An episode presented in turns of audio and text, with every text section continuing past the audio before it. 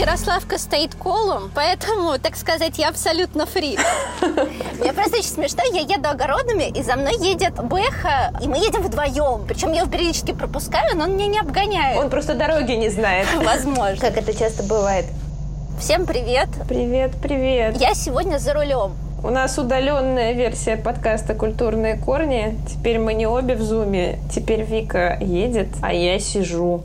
Я не просто еду, я, так сказать, веду фактически прямой репортаж состоящий Ярославки, потому что вместе со мной едет еще народ. Слушай, а обычно, когда ты возвращаешься, не так много людей? Нет, вот все предыдущие выходные, а я езжу на дачу, в общем-то, с почти самого начала этого карантина на выходные. Причем, как сказал мой коллега, замечательный Денис, что хочется домой. То есть ты сидишь дома, когда работаешь, ты понимаешь, что у тебя нет дома, потому что дом стал работой. И я решила, что дача останется последним, так сказать, островом, последним оплотом, где еще будет отдых.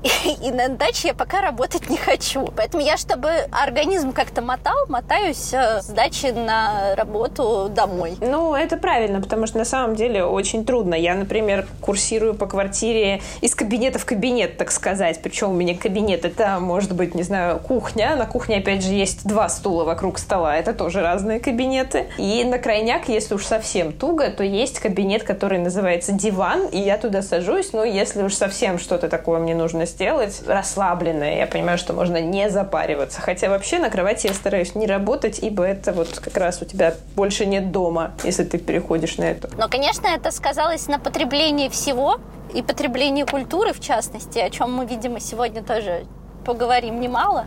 Я сегодня, например, лежала, загорала. Простите, дорогие слушатели. Прости, Надя. За, за, за такое проявление. Да, ты лежала и загорала. Да, лежала я загорала. И слушала подкасты компании, которая занимается исследованиями бигдаты в области музыки, Chartmetric называется эта компания. Это как по Дудю, они из Кремниевой долины, стартап какой-то классный. Они сделали как бы исследование сейчас, как изменилось потребление музыки вот в момент коронавируса. Да-да. Исследовали именно Spotify, но так как все-таки в мире это крупнейшая стриминг-платформа, самая-самая большая. Понятно, что это все про мир, но достаточно все равно репрезентативно, и я думаю, что у нас схожий угу какие жанры сейчас больше всего популярны? Ну, естественно, это классика и эмбиент. Я думаю, что у тебя такая же история. Ты не можешь все-таки писать письма под рэпчик. Нет, абсолютно. Лучше пишется под э, произведения, в которых нет букв текста, голоса и так далее. И плюс есть еще, конечно же, момент такого успокоительного и лечебного свойства классики, да, и эмбиента, в общем-то, тоже. И все йогой, в общем, дома стали заниматься активнее, поэтому это растет. Угу. История с поп-музыкой, она неоднозначная, потому что глобально тренд никакой не поменялся по простой причине, что поп-музыку всегда продвигали, и, в общем, там немножко другие законы. И есть небольшое падение по нескольким факторам. Естественно, потому что поп-музыка ассоциируется с вечеринками, которых сейчас не особо, кроме зума, есть. И сейчас, конечно же, падает слушание радио. Соответственно, какие-то хиты, которые выстреливали благодаря радио, а нельзя исключать этой роли по-прежнему, они немножко по-другому себя ведут. То есть поп-музыка глобально, на нее ничего не действует, потому что половина успеха зависит от э, вложенных денег в ее продвижение, да. И плюс еще растет ТикТок очень активно, и часть вот всех этих поп-музыкальных хитов, она оттуда.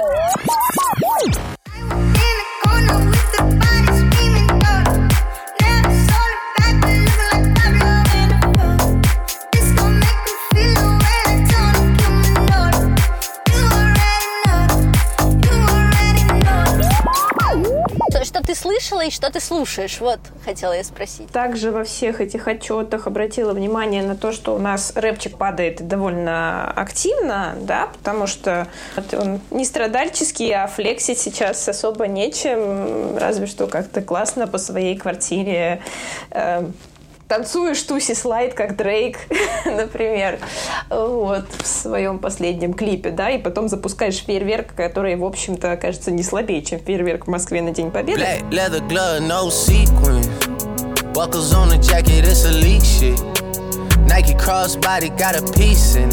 Got a dance, but it's really on some street shit. I'ma show you how to get it. It go right foot up, left foot slide, left foot up. Right foot slide. Basically, I'm saying either way, we bout to slide. Hey, can't let this one slide. Hey. Don't you wanna dance with me? No, I could dance like Michael Jackson. I could get you the pack. В этот момент слева от меня, слева от дороги запустили фейерверк. Это так вышло. Прекрасно. Я на самом деле слушаю вообще сейчас, мне кажется, что угодно, но не музыку. Ну, в том плане, что музыку я слушаю днем, когда я работаю, и я уже давно подсела в этом смысле на музыку для медитации, как бы это ни звучало. Но это эмбиент, по сути. Да, это по сути эмбиент, как бы он есть. И это удобно, потому что он тебя настраивает. Ты сидишь, работаешь, и ты действительно концентрируешься. Вообще музыка для медитации, если отбросить, опять же, все эти точки во лбу, нужна для чего? Для того, чтобы помочь тебе очистить сознание от лишнего и сконцентрироваться. Вот когда ты просто пишешь рабочее письмо, это работает идеально. Ты концентрируешься на одной задаче и ее выполняешь. Классическая музыка, как альтернатива такой истории, она, конечно, тоже прикольна, но лично у меня все равно вызывает какую-то бурю эмоций, потому что я не могу включить просто какую-то классическую музыку, я включаю ту, которая мне нравится, а если она мне нравится, я начинаю подпевать. И, боже упаси меня когда-нибудь работать под травиату, потому что в конце я еще заплачу. У нас есть с тобой общий знакомый, его зовут Олег, и мы с ним говорили о том, что под классику хочется гонять, хочется втопить в пол и, и гнать. И я абсолютно с ним согласна. У меня тоже так работает с классикой из группы Prodigy.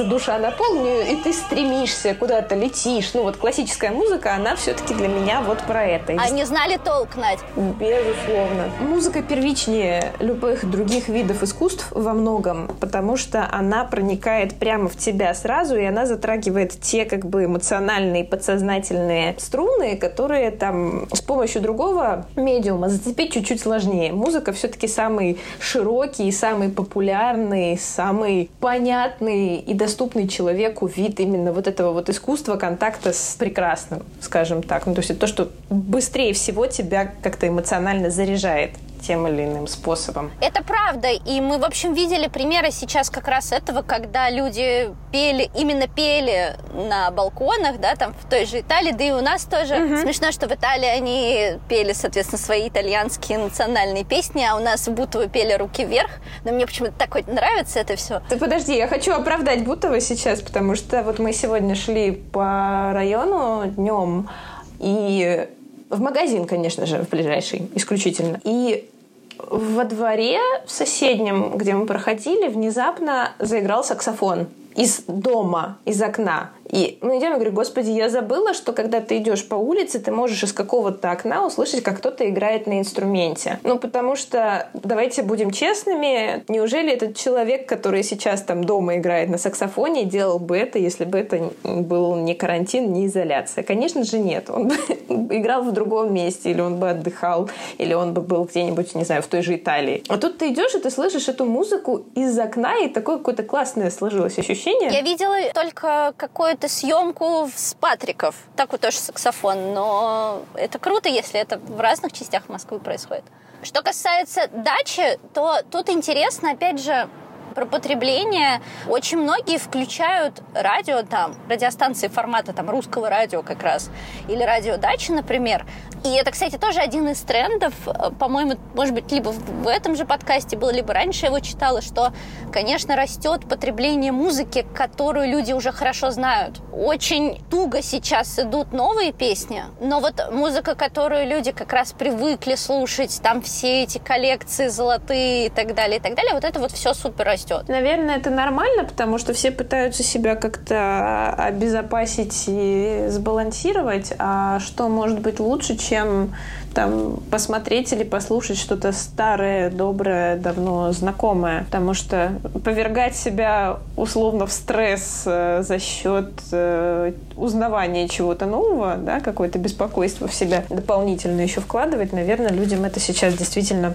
не очень надо, потому что количество вообще переживаний, оно немножко зашкаливает. Я вот сегодня тоже слушала интервью, которое вела моя бывшая коллега, которая сейчас живет в ЛА, с э, ребятами, работающими в Snapchat. Они там занимаются то ли Data Science, и они, в общем, договорились до того, что, кажется, неплохо было бы сделать отдельный стартап, который бы оказывал психологическую помощь сотрудникам креативных индустрий, потому что они как бы сильно подвержены стрессу, вот, и не знают, как менять профессию, а как бы шутка была была в том, что эти ребята всем советуют научиться кодить. Типа, если не кодить полностью, то хотя бы понимать, как устроен программный код и как вообще можно, допустим, давать техническое задание программисту и соизмерять это со временем и исполнением. Потому что даже самые аналоговые профессии в данной ситуации как бы вынуждены, наверное, искать какого-то цифрового еще для себя решения. Ну, проще. Сейчас меня обогнали пять мотоциклистов. Но последний показал мне класс, потому что э, им надо было разбинуться со мной и КАМАЗом, вот, и я вжалась буквально в бордюры, чтобы их пропустить, и они были счастливы. Вот сколько сериалов на Netflix ты посмотрела за карантин, если посмотрела? Слушай, у меня, я не помню, рассказывала это в прошлом подкасте или нет, но у меня, типа, было правило, что я в основном смотрю документалки. Из последнего музыкального могу посоветовать всем фильм «Куинси», он про Куинси Джонса, который, в общем, суперизвестный продюсер, э, работавший с безумным количеством людей, сделавший им карьеры, получивший, по-моему, Грэмми больше, чем кто-либо вообще из продюсеров в мире.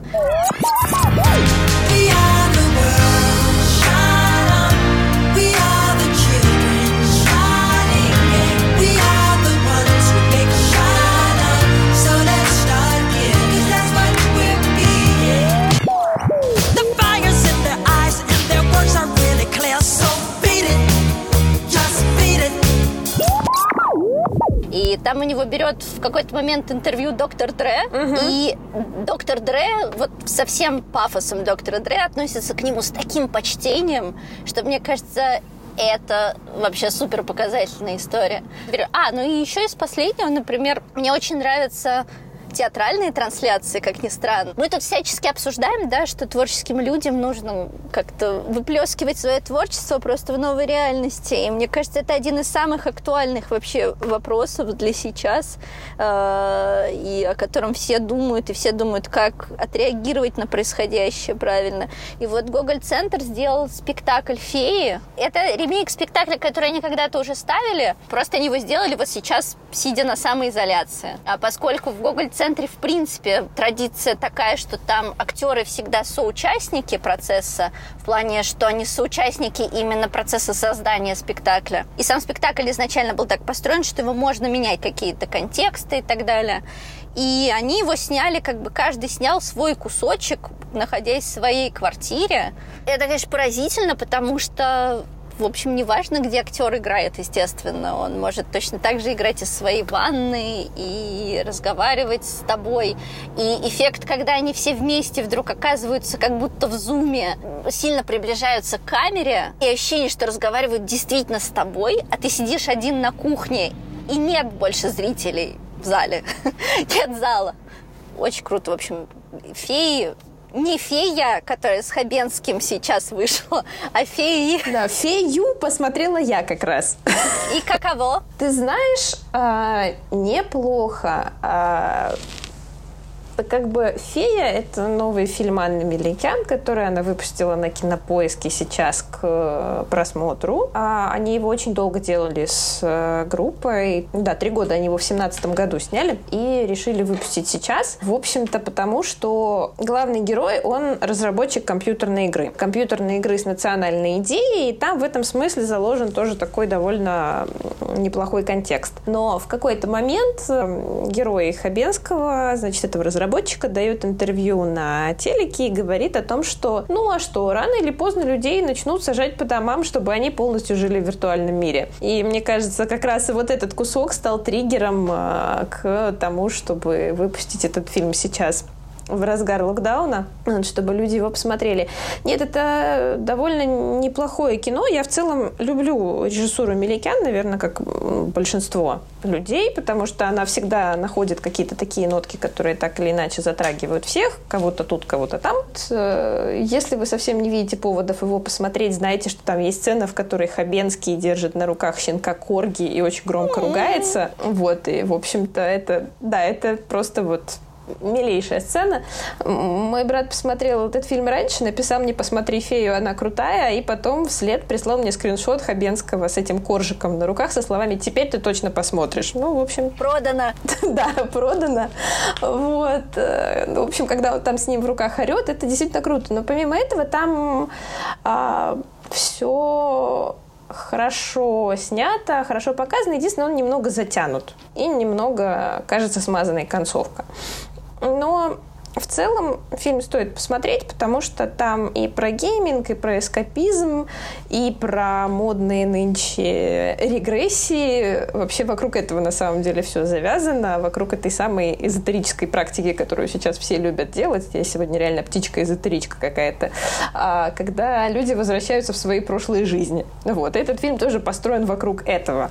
Но, опять же, если взять это с точки зрения там, какой-то морали и идеи, то ну, довольно интересно, хотя это ровно как бы стандартная история про человека-карьериста, который внезапно узнает что-то о своих внутренних желаниях, о своей человечности, и от этого начинает менять свою жизнь, как бы пытаясь сделать что-то большее, чем просто заработать кучу денег. Но прелесть Меликян в том, что ее фильмы в этом смысле всегда все равно не очень заурядны, как, например, какая-нибудь «Звезда», которую все смотрели. Собственно, в этом фильме актриса Тина Тин Далакишвили играет роль второго плана. Нет, неплохое кино, правда неплохое. То есть оно не связано напрямую с тем, в чем мы живем сейчас, но там есть какие-то такие косвенные якоря. Плюс, ну, это там не кассовое, по большому счету, российское кино, да, то есть это не холоп, который собирает какие-то рекордные фильмы. И что важно, в нем нет Саши Петрова. Не, я как раз не, не, не смогла вот поставить себе какую-то такую совсем полезную норму по просмотру в том плане, что я смотрю документалки или там какие-то подобного рода вещи. Вот, я много чего перекопала за это время. У меня был целый забег по прям насильственному кино, убивая Еву, почему женщины убивают. Точнее, сначала мне очень не понравился «Убивая Еву», я расстроилась, потому что мне советовали его наравне с «Почему женщины убивают». Я подумала, неужели это такая же шняга? Оказалось, что это абсолютно разные вещи, и «Почему женщины убивают» — это действительно классная такая психологическая, даже социальная драма с крутым сюжетом, офигенным нагнетанием и прям бомбической развязкой.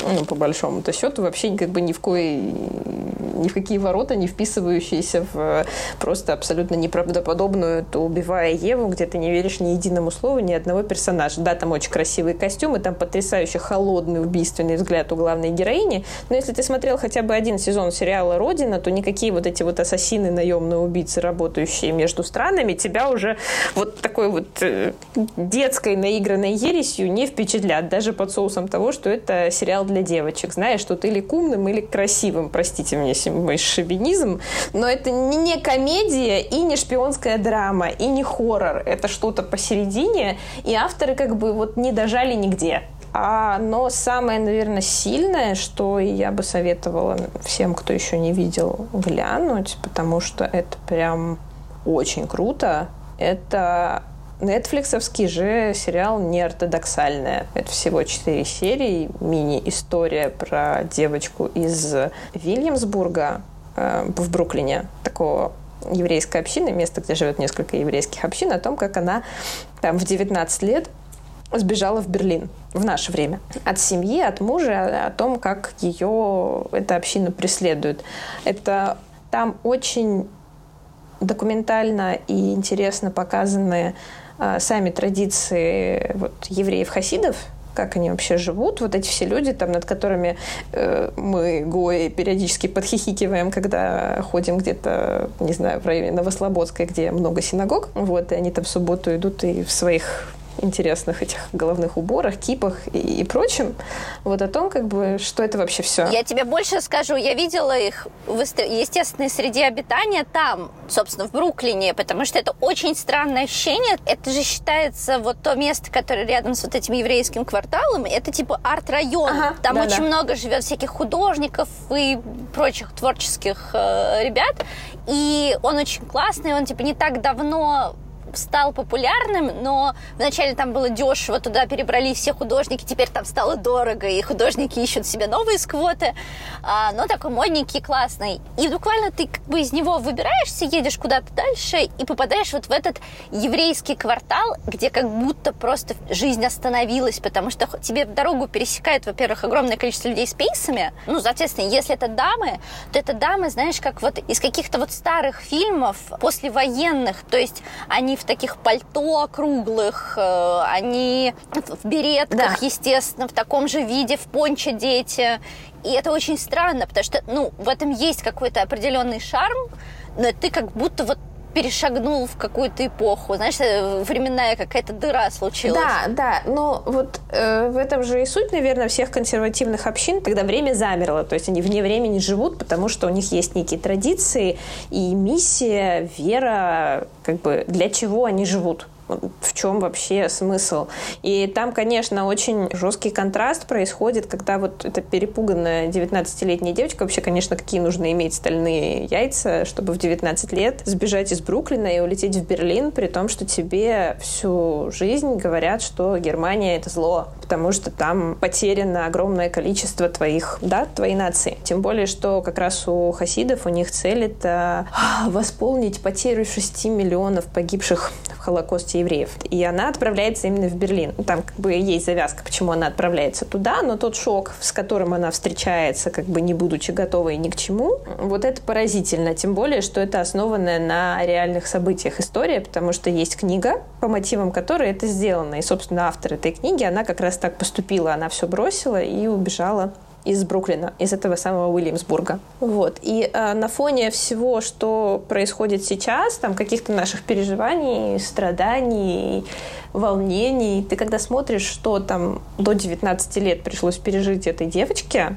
в жизни, включая замужество, попытки завести ребенка, которые там не увенчались успехом сразу, и от этого сплетни, разборки, потому что каждый может прийти к тебе в дом и сказать, что ты не так живешь, да, потому что у тебя нет детей, или там еще чего-то нет, или наоборот что-то есть. Вот. Это, конечно, очень тяжело.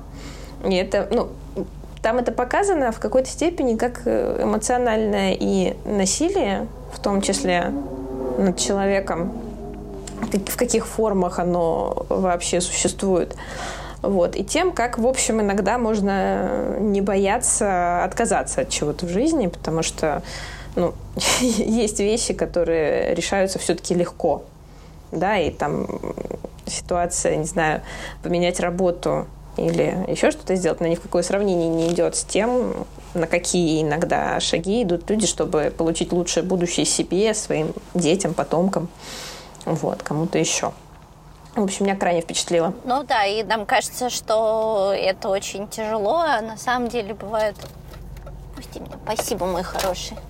Ничего, тащимся. Тут надо бы что-то сказать про музыку, и если переходить от фильмов к музыке, 20 лет со дня выхода фильма «Брат 2». Ой. Во-первых, а, напомнила мне об этом очень странно, но обложка журнала Esquire... А, ну да, конечно которая еще похожа на обложку афиши. Да, я увидела, что вышел такой журнал, специальный номер журнала Esquire, а поскольку как бы журфаковская ностальгия меня немножечко еще добивала, я задачилась тем, как его можно получить. И оказалось, что получить его можно следующим способом, ну, конкретно в моем случае. Нужно было, был как раз гастрономический фестиваль московский, который, естественно, проходил онлайн. И в некоторых ресторанах, если ты заказываешь сет, тебе как бы бесплатно привозят журнал Esquire из вот этой лимитированной серии с Сергеем Бодровым на обложке. И, соответственно, я сыграла в эту игру и осталась очень довольна, потому что, конечно, тактильное ощущение от журналов никто не отменял. И, как сказала, кажется, Good Morning Carl в свое время, что это достаточно дешевый способ почувствовать себя э, супербуржуазией, когда ты можешь э, заварить чашечку кофе и открыть и пролистать глянцевый журнал на физическом носителе. Да, я это люблю делать по утрам перед работой, просто обожаю до сих пор. Да, где-то так вот в 7 утра, если 7 утра это luxury для кого-нибудь в этой жизни, то, в принципе, в идеале я бы хотела вставать всегда рано и ложиться всегда тоже не супер поздно. И для меня это, наверное, одна из самых больших роскошей, которую я могла бы себе позволить там такой образ жизни. Вот. И встать вот как раз в это время и полистать журнальчик – это прям милое дело. Я не разделяю, конечно же, твоего стремления к ранним подъемам. Нет. Да, почти никто этого не разделяет. Мальчик, что ты на меня пялишься?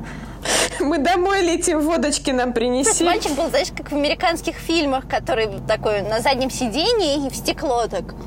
О. Вопрос об Эсквайре. Я купила этот номер, там он был посвящен 20-летию э, фильма «Брат 2». И это, конечно, забавно о том, что Угу. Достаточно маргинальный фильм породил всю ту музыку, которую тусовка людей, которые любят классную музыку, недолюбливала, потому что это была музыка квинтэссенция такого русского рока, угу. би-2, смысловые галлюцинации, аукцион, дорога там. Океан Эльзы, между прочим. Океан Эльзы, да. Мистер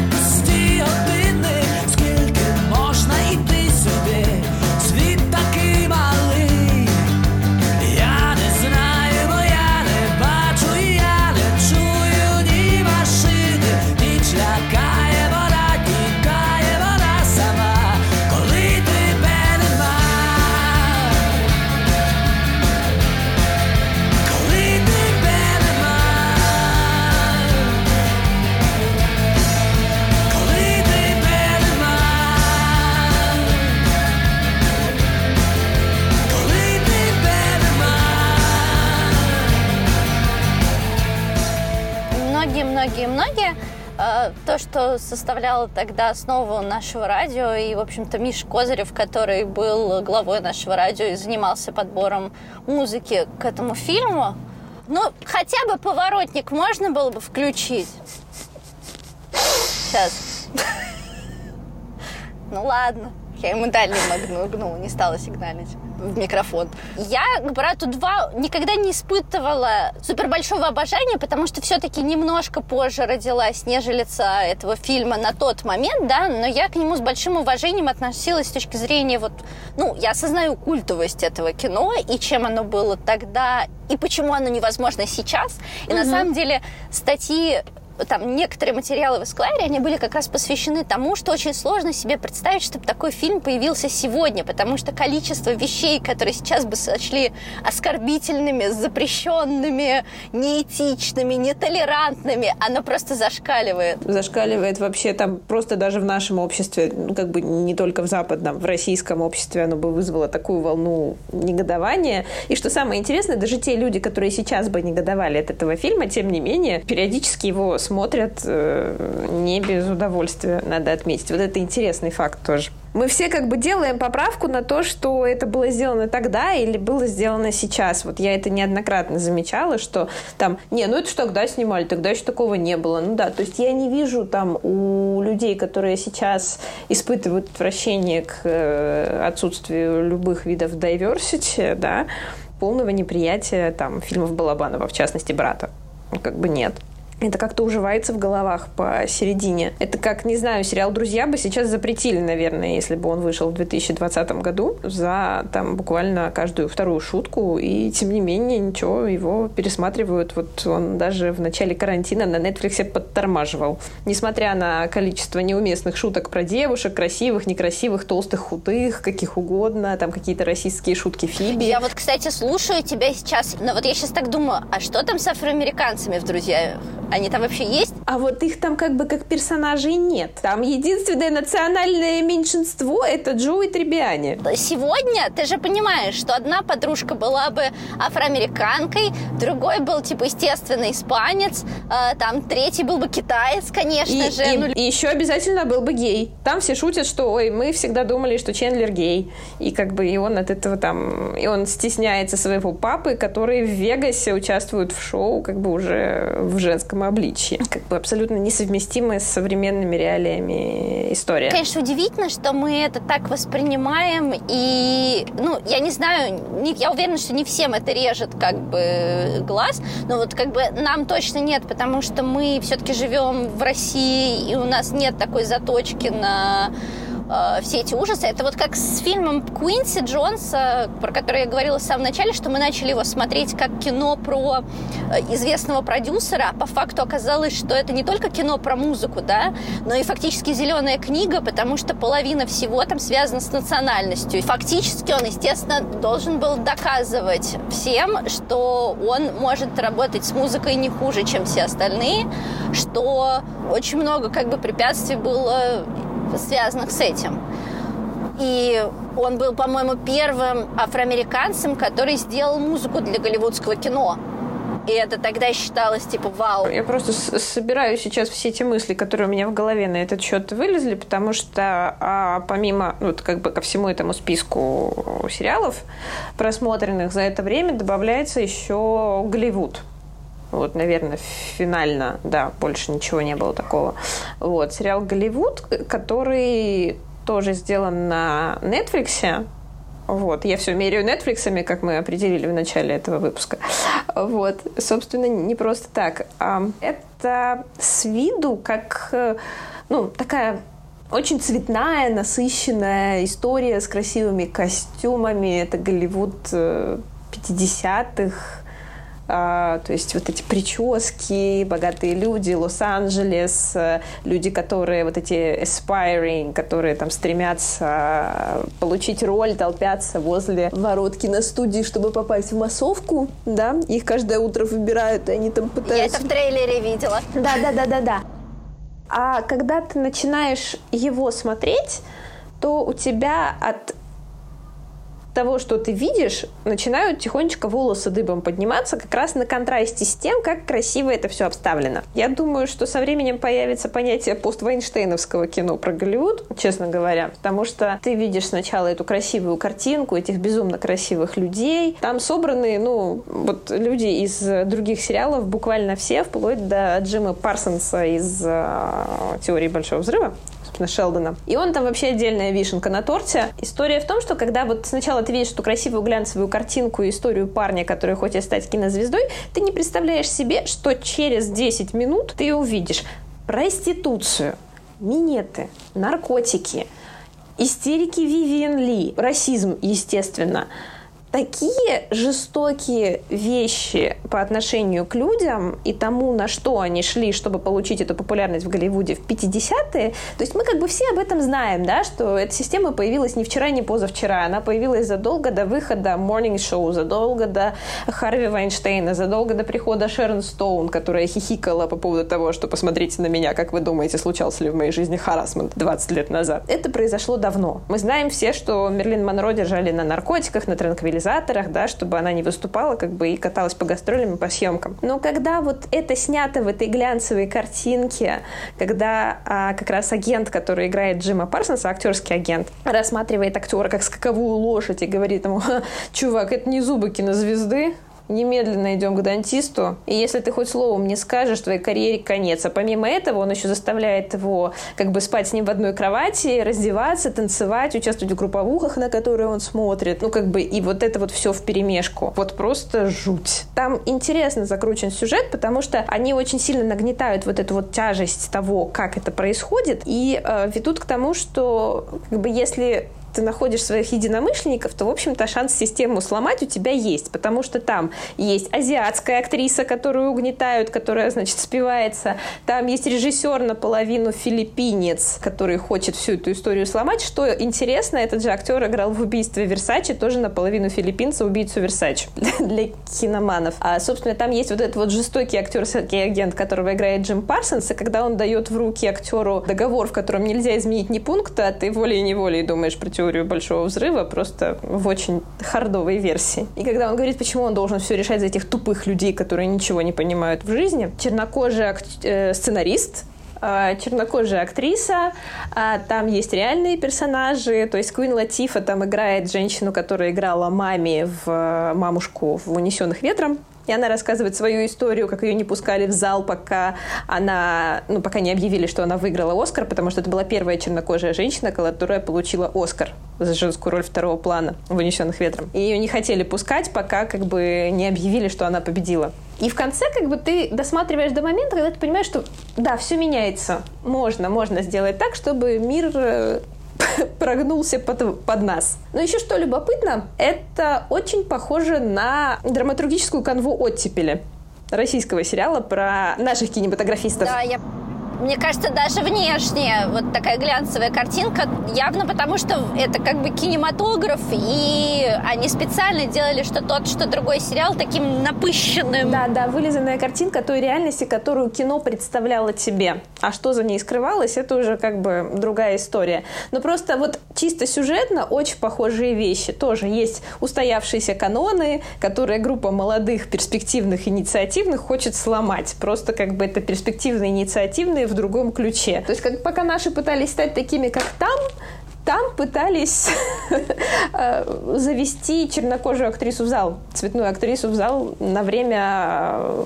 показа Оскара. Вообще просто блин, утвердить ее на главную роль, потому что а, у нее ее не было, у нее не было возможности, она всю свою жизнь играла только служанок. Мне кажется, что вот нам, когда ты смотришь историческое кино и понимаешь, почему это было невозможно, до тебя доходит, почему сейчас для них так важно делать иначе. И мы до сих пор не понимаем, почему все так радуются тому, что там, не знаю, Лизо номинирована на Грэмми, например, да, почему Лизо это вообще что-то невероятное и какой-то необычный необычный тренд, да, ну, для тех, кто не знает, то это поп-певица, которая, в общем, diversity с точки зрения цвета кожи, с точки зрения комплекции своей, да.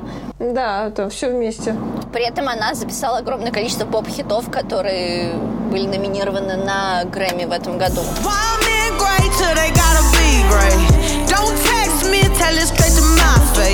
Best friend set me down in the salon chair.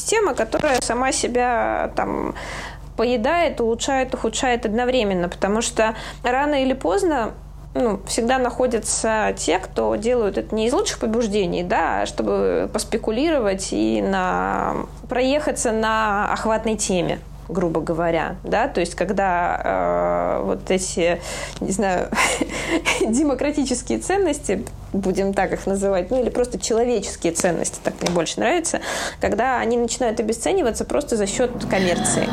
Ну, все это, ты знаешь, мне кажется, что сегодня вот все равно это все переосмысляется, и у людей есть возможность хотя бы подумать над... Посмотреть, опять же, знаешь, вот посмотреть документалки в конце концов. Или просто какое-то кино не геройское, а очень даже про то, что происходит сейчас. Знаешь, здесь как с ну, с учебой. Ты начинаешь с чего-то базового, и потом продвигаешься или углубляешься, ищешь что-то посложнее. Так же и тут. Ты начинаешь с каких-то вот этих простых, понятных, там, покрашенных в черное и белое интервью Дудя, вот, или с этих э, лицемерных фильмов Тодоренко, но они есть, потому что как бы ты подписан на это, потому что у них широкие охваты, на них подписано больше людей. А потом, если тебе это интересно, ты углубляешься. А потом ты просто идешь глубже, и уже если тебе хочется, ковыряешься в теме дальше, если она тебе как-то отзывается, и ты начинаешь с этим работать. И тут действительно ничего такого нет, и вообще который раз мы заканчиваем выпуск, вылетает фраза «не надо стесняться», не надо стесняться потреблять простой контент, если ты, ну, как бы в чем-то не, не разбираешься. И более того, не надо стесняться делать простой контент. Вот еще что я бы хотела озвучить, потому что ну, как бы многие, мне кажется, люди, которые хорошо в чем-то разбираются, они как раз грешат тем, что, блин, ну это же все так просто, я, зачем я буду вообще об этом рассказывать или что-то на эту тему делать, если все это и так знают. Да, и ничего, из, и ничего не делают. Ну, как бы вот here I am, this is me. Это моя история. Я знаю много других очень крутых людей, которые там подкованнее, умнее меня, и, и они ровно так же вот не хотят ничего делать, потому что не то, что не хотят, они хотят, но им кажется, что вот они настолько, как бы, они будут рассказывать очевидные вещи, не понимая, что они очевидны на самом деле только им. Или вам, если вы такой человек и сейчас это слушаете. Это правда. Я бы завершила, знаешь, на чем? На том, что, в общем-то, примерно так и родился этот подкаст. Мы очень долго хотели что-то сделать, но все время придумывали какие-то сложные концепции, что-то вот накручивали, придумывали и, естественно, ничего в итоге не делали. А потом наш парикмахер, Саша, привет, просто сказала, господи, вы постоянно треплетесь, может, вы просто это записывать будете? Просто попробовали и стали делать, так что снова не надо стесняться. Да, и это относится ко всему, что вы вытворяете. Я пока вытворяю тут сложную систему с парковкой, поздравь меня, я таки приехала до полуночи. Сейчас случилась какая-то магия, и шлагбаум сам открылся, хотя я ему не звонила. Но окей. Это снова мои вот. вселенские вибрации, Вик. Они никуда не делись. Спасибо, Надя. Пожалуйста. Это очень приятно. Вообще, спасибо тебе большое за компанию во время этой поездки, потому что она была бы гораздо жестче, тяжелее и вообще, и она была бы грустной, откровенно говоря, вдоль по Ярославке, если бы не твоя компания и наших слушателей, конечно же. Всегда, пожалуйста. Я, собственно, только рад, потому что иногда есть ощущение, что можно, ну не то чтобы разучиться говорить, но разучиться говорить не по делу. А так приятно. На том и закончим. Всем большое спасибо. С вами был подкаст «Культурные корни». Не забудьте еще, э, если вам нравится то, что э, мы делаем, послушать еще подкаст «Мы делаем это в одежде», потому что как вы могли заметить, хотя я не думаю, что это специально, в этом выпуске не было ничего про fashion. Это вообще было не специально. Но если вам было недостаточно, так сказать, этой детали вам не хватило, то вы можете прийти отдельно в подкаст «Мы делаем это в одежде», где Надя делает это в одежде, то есть рассказывает вам про одежду. Да, и поэтому следующий выпуск будет про музыку. Ладно, пойду я открывать стоянку. Спасибо тебе, правда, большое. Вот прям это было как-то очень душевно. Всем пока.